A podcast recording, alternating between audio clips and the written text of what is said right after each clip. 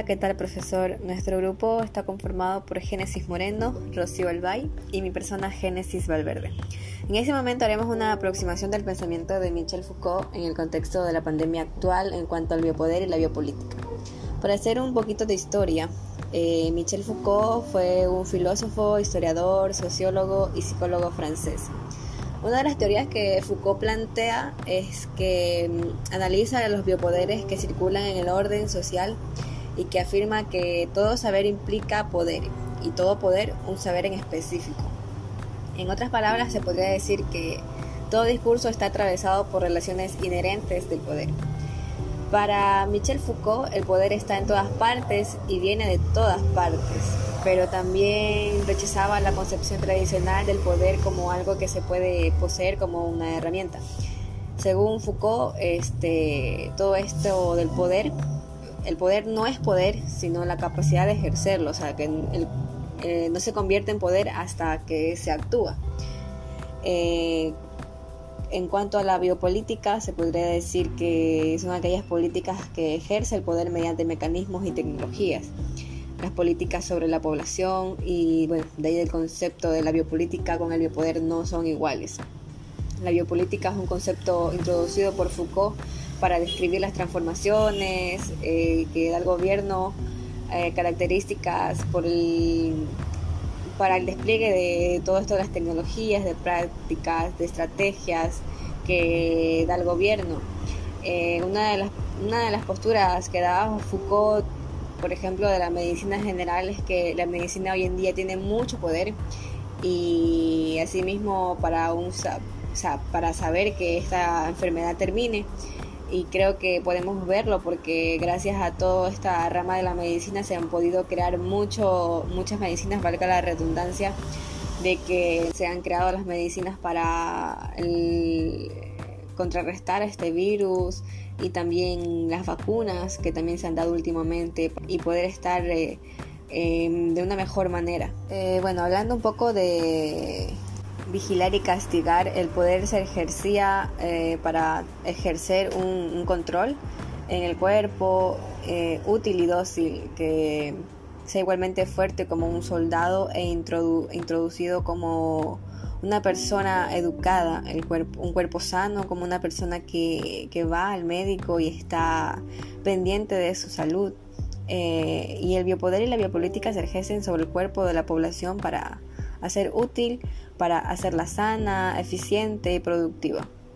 Eh, dentro de vigilar y castigar hay cuatro sesiones donde está el suplicio, el castigo, la disciplina y la prisión. Según Foucault, em, en, el, suplicio, eh, las torturas han sido un método de castigo a lo largo de la historia, siendo em, un paralelo con el progreso de las diferentes civilizaciones. Obviamente siempre se ha necesitado corregir las conductas no permitidas y es por ello que aplicar los suplicios al cuerpo fue muy efectivo, aunque puesto que si en la realidad se pretendía sanear actitudes no se debería poner en riesgo la vida. En cuanto al castigo, el castigo era una técnica o es una técnica de coerción de los individuos que pone en acción los procedimientos de sometimiento del cuerpo eh, con los rastros que deja en forma de hábitos en el comportamiento y supone la instalación de un poder en específico. Ahora sería conveniente afirmar que la justicia criminal, en lugar de vengarse, castigue a fin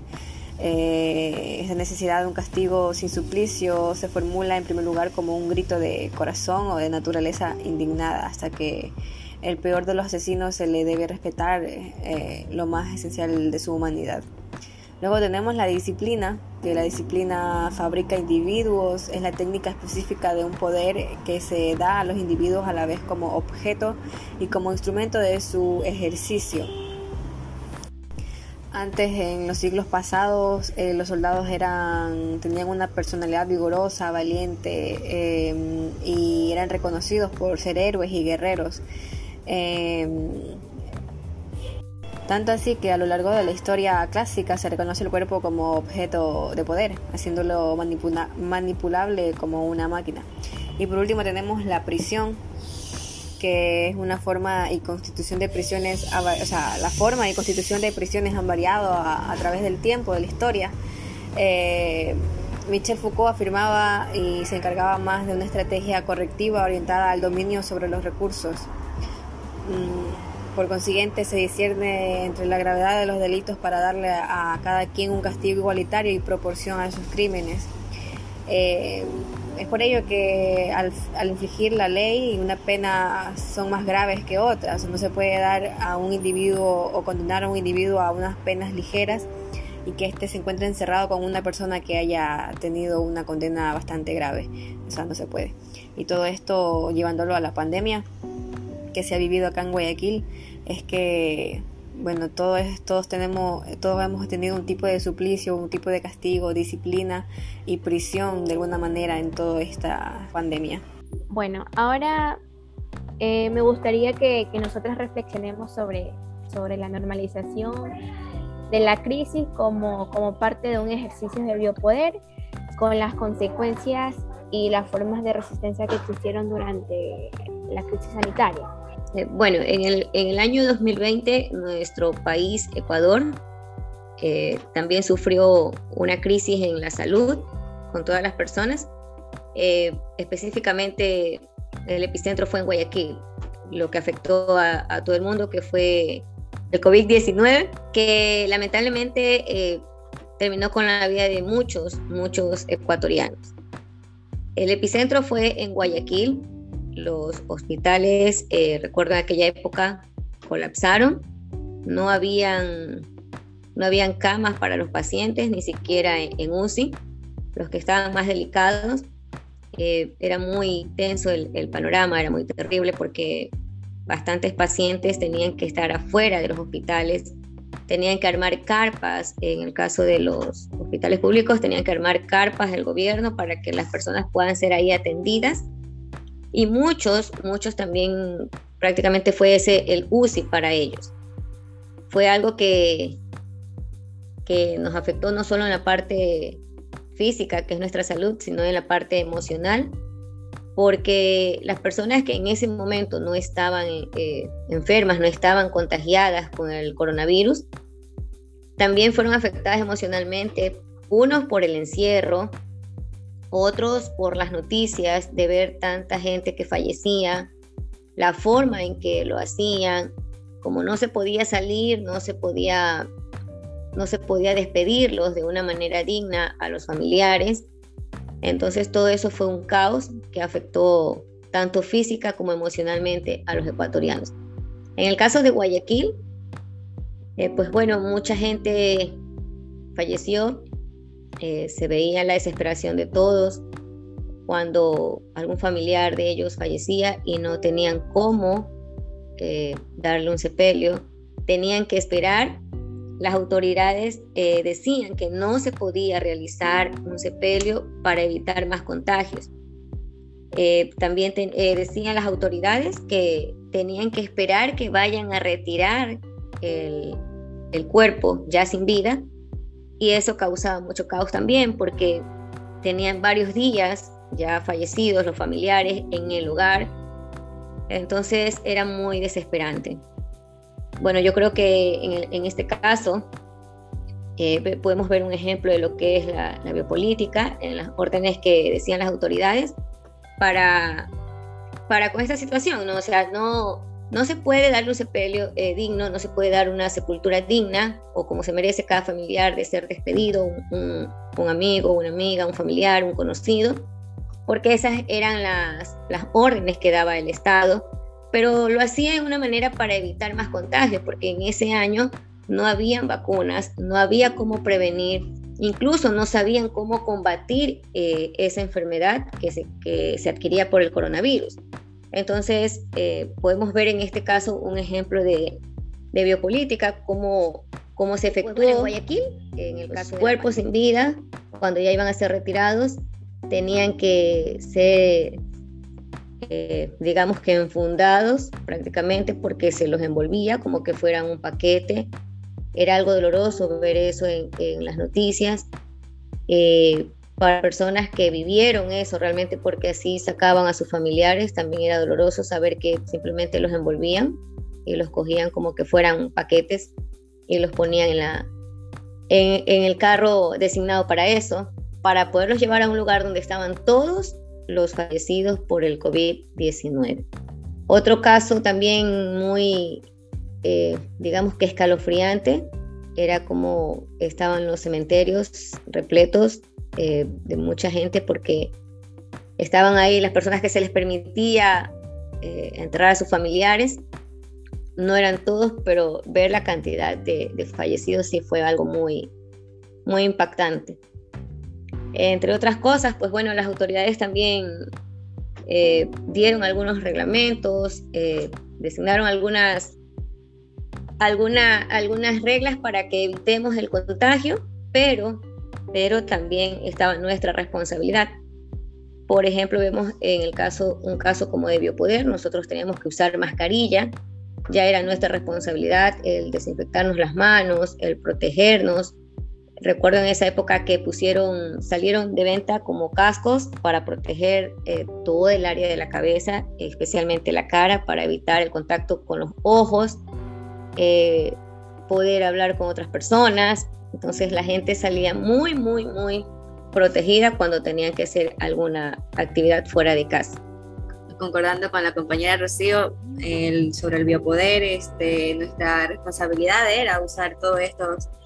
estas cosas para prevenir el, el contagio. Y al principio fue un poco duro porque todo se dio de una manera rápida que todo colapsó, todas las medicinas colapsaron, inclusive era, era fatal poder encontrar una sola mascarilla. Recuerdo también que cuando yo me iba a la farmacia a tratar de conseguir todos estos implementos, hasta el alcohol les escaseó, las mascarillas ni se diga, o sea, todo fue algo que realmente parece un cuento o una historia de terror que recordar todo eso, lo que pasó, o sea, es, es bien duro. Y al menos ahora, o sea, hablando ya del biopoder de nosotros, de, cuidarnos y todo esto, vemos que ya ahora es diferente porque bueno, podría decir que también que hay biopoderes positivos y negativos, porque, bueno, positivos fueron al principio porque todos nos cuidábamos, todos dábamos este, ese granito de arena para no contagiarnos, guardar la distancia, desinfectarnos, eh, no salir.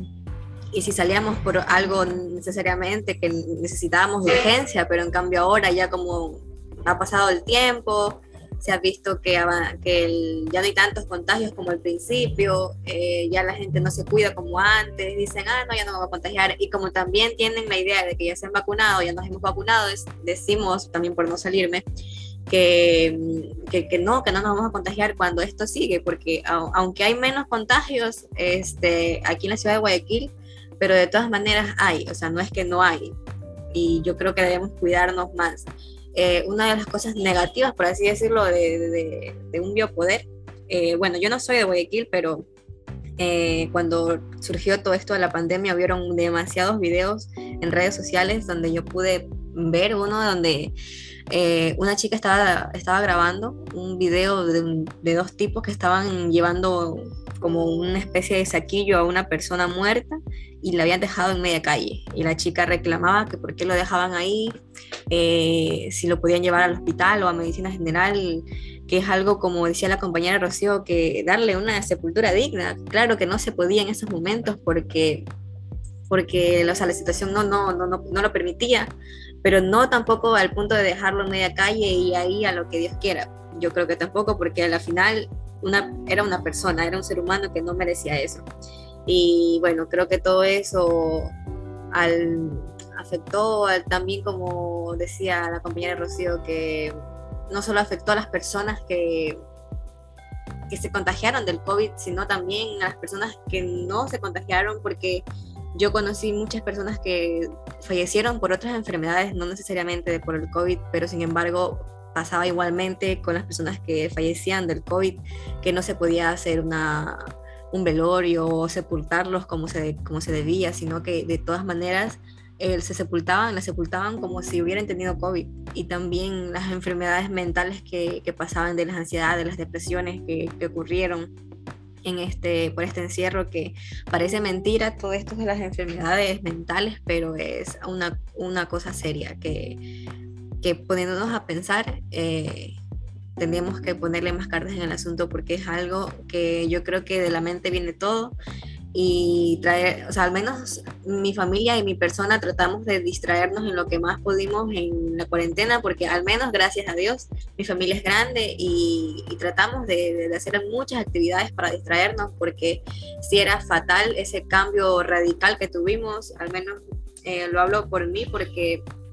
eh, yo tenía una vida súper ocupada antes de pandemia, inclusive ni siquiera, yo creo que ninguna de aquí estábamos en la Universidad de las Artes y, y, trataba, y estábamos en, en, otras cosas. Y yo tenía una vida súper ocupada y de pronto que el gobierno diga que hay cuarentena y quedarnos, por así decirlo, de brazos cruzados en casa era, era, era súper súper chocante porque al menos yo estoy acostumbrada a hacer mil cosas en el día y de repente verme en casa mm, viendo noticias negativas que pasaba a, nivel mundial, no solamente en Ecuador, era, era bastante complejo. Y yo creo que eso podía aportar también de la biopolítica, de lo que al principio también se decía que las estadísticas que daba el gobierno no era lo que lo que en sí los resultados verdaderos, sino que trataban de ocultar los, los, resultados verdaderos para que de cierta manera no haya pánico en la ciudadanía cuando el pánico ya estaba sembrado hace rato. Y, pero bueno, a la final ha pasado el tiempo y hemos visto que de alguna manera eh, se ha contrarrestado bastante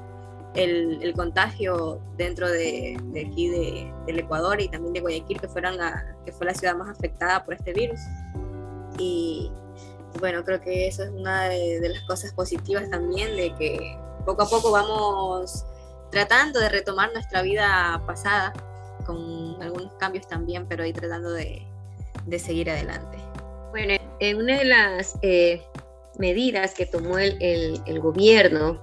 para evitar los contagios, para combatir eh, esta pandemia generada por el coronavirus llamada COVID-19, bueno, en esa época, eh, en el año 2020, se declaró el Ecuador en estado de excepción y el gobierno puso algunas medidas. Eh, por ejemplo, nadie podía salir de casa, solamente eh, lo que, los que trabajaban en los hospitales, los que eran alimentos de primera necesidad, solo que sea una emergencia, eh, nadie podía, no podían salir de casa. Luego este, iban poniendo también horarios, las autoridades ponían horarios para poder salir, pero hacer cosas necesarias. No se podía salir como normalmente uno salía antes de la pandemia, a cualquier hora, a cualquier lugar. Otra medida que puso era los horarios, por ejemplo, eh, salían desde las 9 de la mañana, o sea, podían estar desde las 6 de la mañana hasta las 6 de la tarde. Se podía Luego, como iba avanzando la pandemia, eh, pusieron medidas también, eh, ya eran las restricciones, se podía salir de casa. Y así fueron disminuyendo. Esas fueron una de las medidas que, que puso el gobierno en aquella época. Otra de las medidas eh, que podíamos también observar fueron los salvoconductos. No toda persona podía salir a comprar o hacer algo. Al comienzo solamente eran con, con un papel, un documento que indique dónde trabajaba, qué es lo que iba a hacer, por qué tenía que salir, cuántas personas iban a salir. Y eso tenían que presentar a las autoridades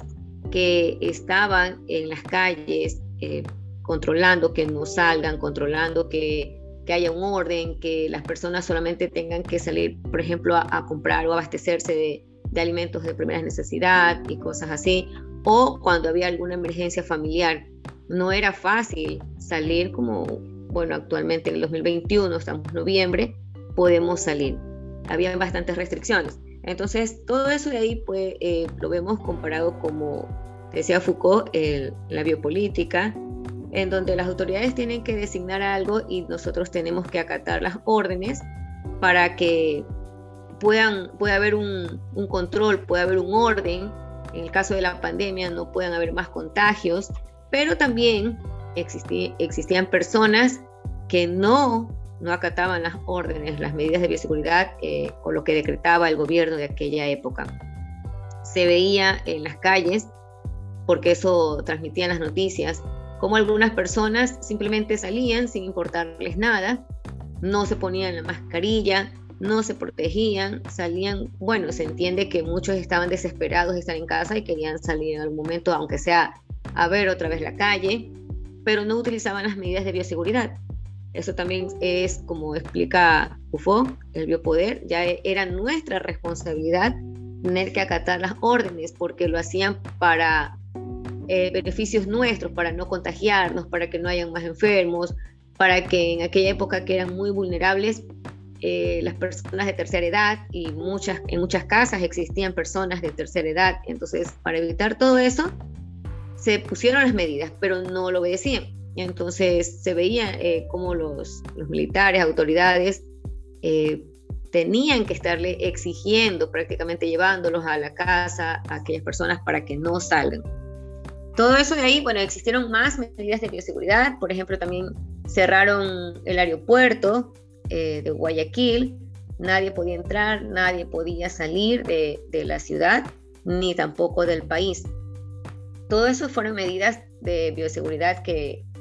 que decretó el gobierno de aquella época, en el año 2020. en aquella época estaba el licenciado Lenín Moreno, y fueron fueron decretos para poder salvaguardar, salvaguardar la salud de, de, los ecuatorianos, específicamente Guayaquil, que como expliqué anteriormente fue el epicentro de, de la pandemia. Y así fueron disminuyendo, esas fueron una de las medidas que, que puso el gobierno en aquella época. Otra de las medidas eh, que podíamos también observar fueron los salvoconductos. No toda persona podía salir eh, a comprar o hacer algo. Al comienzo solamente eran con, un papel, un documento que indique dónde trabajaba, qué es lo que iba a hacer, por qué tenía que salir, cuántas personas iban a salir. Y eso tenían que presentar a las autoridades que estaban en las calles eh, controlando que no salgan, controlando que, haya un orden, que las personas solamente tengan que salir, por ejemplo, a, comprar o abastecerse de, de alimentos de primera necesidad y cosas así, o cuando había alguna emergencia familiar. No era fácil salir como, bueno, actualmente en el 2021, estamos en noviembre, podemos salir. Había bastantes restricciones. Entonces, todo eso de ahí pues, lo vemos comparado como decía Foucault, la biopolítica, en donde las autoridades tienen que designar algo y nosotros tenemos que acatar las órdenes para que puedan, pueda haber un control, pueda haber un orden en el caso de la pandemia no puedan haber más contagios, pero también existían personas que no, no acataban las órdenes, las medidas de bioseguridad eh, o lo que decretaba el gobierno de aquella época. Se veía en las calles, porque eso transmitían las noticias, como algunas personas simplemente salían sin importarles nada, no se ponían la mascarilla, no se protegían, salían, bueno, se entiende que muchos estaban desesperados de estar en casa y querían salir en algún momento, aunque sea a ver otra vez la calle, pero no utilizaban las medidas de bioseguridad. Eso también es, como explica UFO, el biopoder, ya era nuestra responsabilidad tener que acatar las órdenes porque lo hacían para eh, beneficios nuestros, para no contagiarnos, para que no hayan más enfermos, para que en aquella época que eran muy vulnerables eh, las personas de tercera edad y muchas, en muchas casas existían personas de tercera edad. Entonces, para evitar todo eso, se pusieron las medidas, pero no lo obedecían. Entonces, se veía eh, como los, militares, autoridades, eh, tenían que estarle exigiendo, prácticamente llevándolos a la casa a aquellas personas para que no salgan. Todo eso de ahí, bueno, existieron más medidas de bioseguridad, por ejemplo, también cerraron el aeropuerto, eh, de Guayaquil, nadie podía entrar, nadie podía salir de, la ciudad, ni tampoco del país. Todo eso fueron medidas de bioseguridad que, que decretó el gobierno de aquella época, en el año 2020. en aquella época estaba el licenciado Lenín Moreno, y fueron, fueron decretos para poder salvaguardar, salvaguardar la salud de, de los ecuatorianos, específicamente Guayaquil, que como expliqué anteriormente fue el epicentro de, de la pandemia. Bueno, eh, considero que mis compañeras han dicho aportes muy importantes y me gustaría enfatizar ciertas partes que han dicho ambas, en la parte emocional, en la salud mental, en las personas, porque bueno, en esos tiempos eh, fueron muy complicados para todos, incluso para mí, Y la verdad que nadie se esperaba esto porque fue de un momento a otro. Bueno, sí sabíamos que la pandemia estaba casi al otro lado del mundo, pero seamos, prácticamente estuvimos confiados en que no iba a llegar porque estaba lejos y las personas como que no se lo tomaban muy en serio. Yo en ese tiempo, yo estaba en mi otra universidad, recuerdo que era casi finalizando el mes de febrero, en donde ya se escuchaban los rumores de que anda tripulando por ahí. Y, la verdad que con mis otros compañeros, con mis otros amigos, familiares, nunca, o sea, nunca le tomamos la importancia como, como tenía que ser, ¿no? Y luego de eso llegó el mes de marzo y ya habían confirmado el caso positivo de la señora y de un momento a otro se esparció el virus por todo, por todo el Ecuador. Eh, también me gustaría, me gustaría comentar algo sobre, sobre que vaya relacionado con la biopolítica. En la parte de las personas que, bueno, en los adolescentes y en los niños que dejaron de estudiar por, porque no tenían, no tenían los recursos para poder seguir estudiando, ya que es algo que no estaba en nuestras manos, porque como dije, es algo que pasó de un momento a otro y estas personas de aquí no era algo que podían sobrellevar, porque incluso muchas personas pasaron, pasaron por necesidades de alimentación, no tenían dinero porque no tenían trabajo. Muchas personas también perdieron su empleo, sus estudios, dejaron de estudiar porque no tenían, digamos, ese dispositivo para poder conectarse con las profesoras. Y yo creo que sería un buen ejemplo para poder relacionarlo con la biopolítica.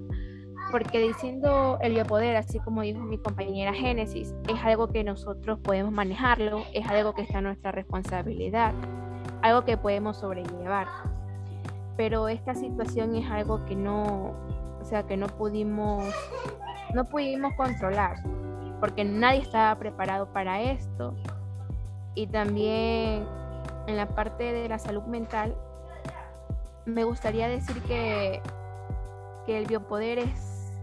es, algo, es algo muy importante para todos los seres humanos, porque como sabemos la mente es tan poderosa que nos dejamos llevar por todo lo que vemos en redes sociales,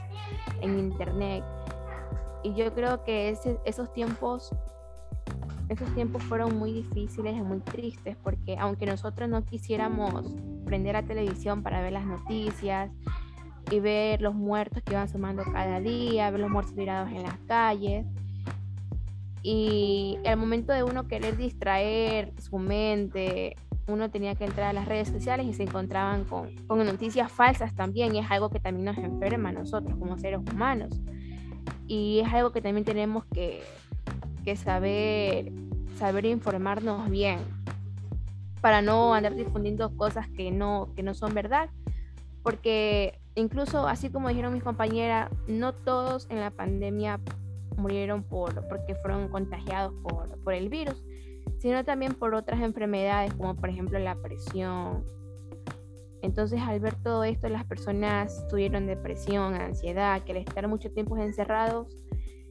era como que no podían sobrellevar toda esta situación. Y también muchas personas al ver todo esto, muchas personas se quitaron la vida porque no, no podían, no podían con ellos mismos. Entonces es algo muy triste.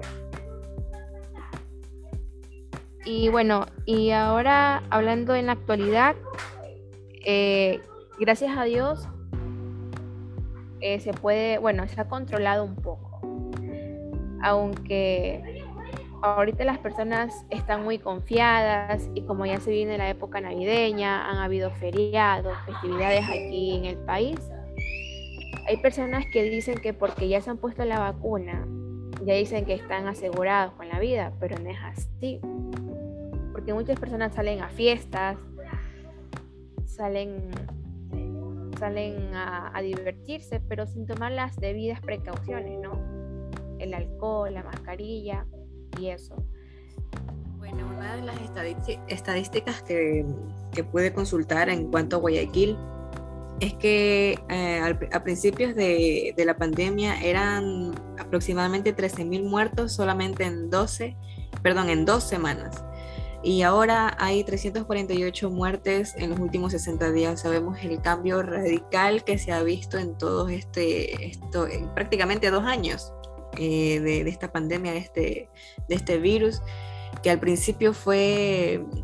fue súper desesperante toda esta, esta situación de ver tantos muertos, de tantas personas fallecidas, de tantos contagios de llegar al punto de que en solamente semanas sean miles y miles de personas fallecidas y en cambio ahora ya son cientos, o sea, sigue siendo un poco bastante, pero en comparación a al, principio de la pandemia es, se ha contrarrestado bastante. Y como decía mi compañera Génesis, también en, las áreas afectadas, creo yo que las dos áreas más afectadas fue el área de la, la educación y el área del trabajo en el caso de los estudios, como mencionaban mis compañeras,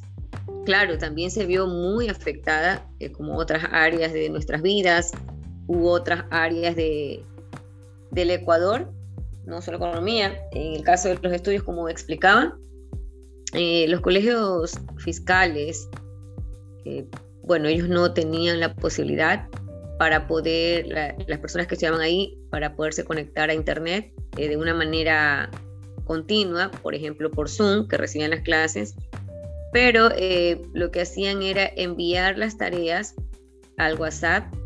y luego las les decían, ok, envíenlas para el día miércoles, entonces de esa manera pudieron estudiar. No, no fue un año en donde se aprendió bastante como en los anteriores, pero lo que trataban de hacer las autoridades es que no se pierda ese año de, de ese año escolar cada, cada estudiante. Trataban de, que de una u otra manera no pierdan el año, pero que también estén distraídos en casa, porque como mencionaban las compañeras, el estar encerrado, los niños específicamente, eh, sufrían unas crisis de ansiedad que las reflejaban de, de otras maneras, eh, lloraban, se irritaban, eh, peleaban entre los hermanos, era más intenso todo eso en vista de, toda esa situación, las autoridades decían que igual continúen con los estudios. Pero también se vio afectada la parte económica y muchas personas, muchos padres de familia no tenían cómo permitir que sus hijos eh, sigan estudiando en un colegio particular y optaron por cambiarlos a colegios fiscales. Muchos alumnos de colegios particulares se cambiaron a los fiscales en esa época para poder continuar y no perder el año lectivo. Eh, bastantes padres de familia tuvieron que hacer ese traslado del particular al fiscal, pero de una u otra manera, cada persona trataba de continuar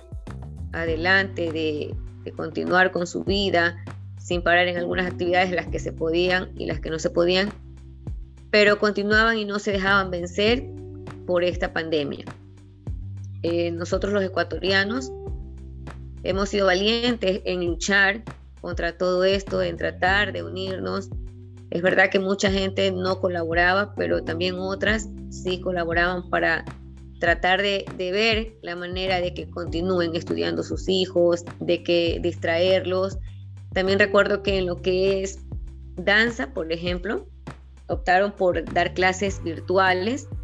que eso no se había visto antes, al menos no era muy común en nuestro país, menos en Guayaquil, que es una ciudad muy grande y se caracteriza por tener bastante movimiento, bastante actividad económica y hay varias academias de danza.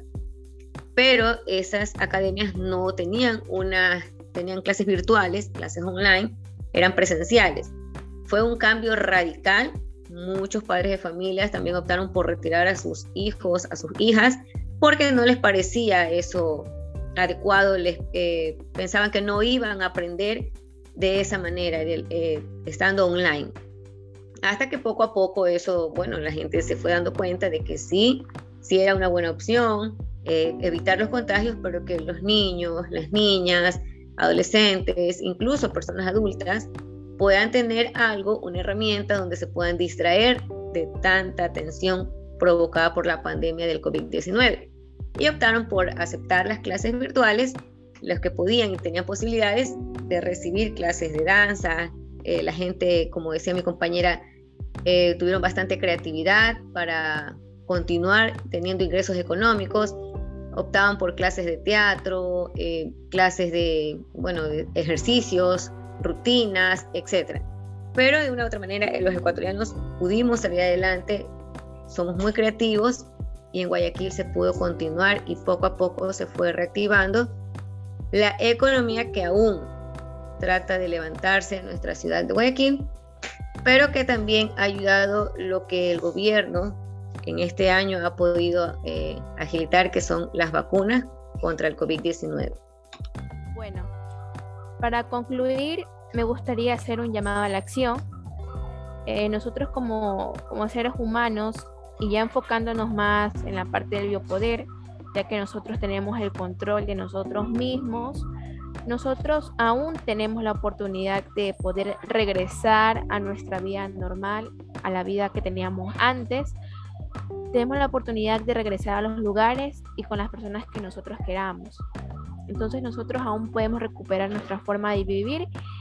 y, y, tenemos que seguir cuidándonos, usar la mascarilla, no dejar el alcohol y honrar a los trabajadores de la salud y a las personas que están velando por las personas que hoy en día tienen el COVID-19. Entonces nosotros tenemos que reconocer ese papel de estas personas, ya que juegan por salvar las vidas y mantener a todas las personas seguras. Entonces, así que aún no se ha terminado la pandemia, tenemos que seguir cuidándonos, a pesar de que ya estemos vacunados, tenemos que seguir porque esto aún no ha terminado. Y también eh, me gustaría agradecerle al profesor por darnos esta oportunidad de poder conversar sobre este tema que fue muy difícil para todos nosotros. Y esto ha sido todo. Gracias.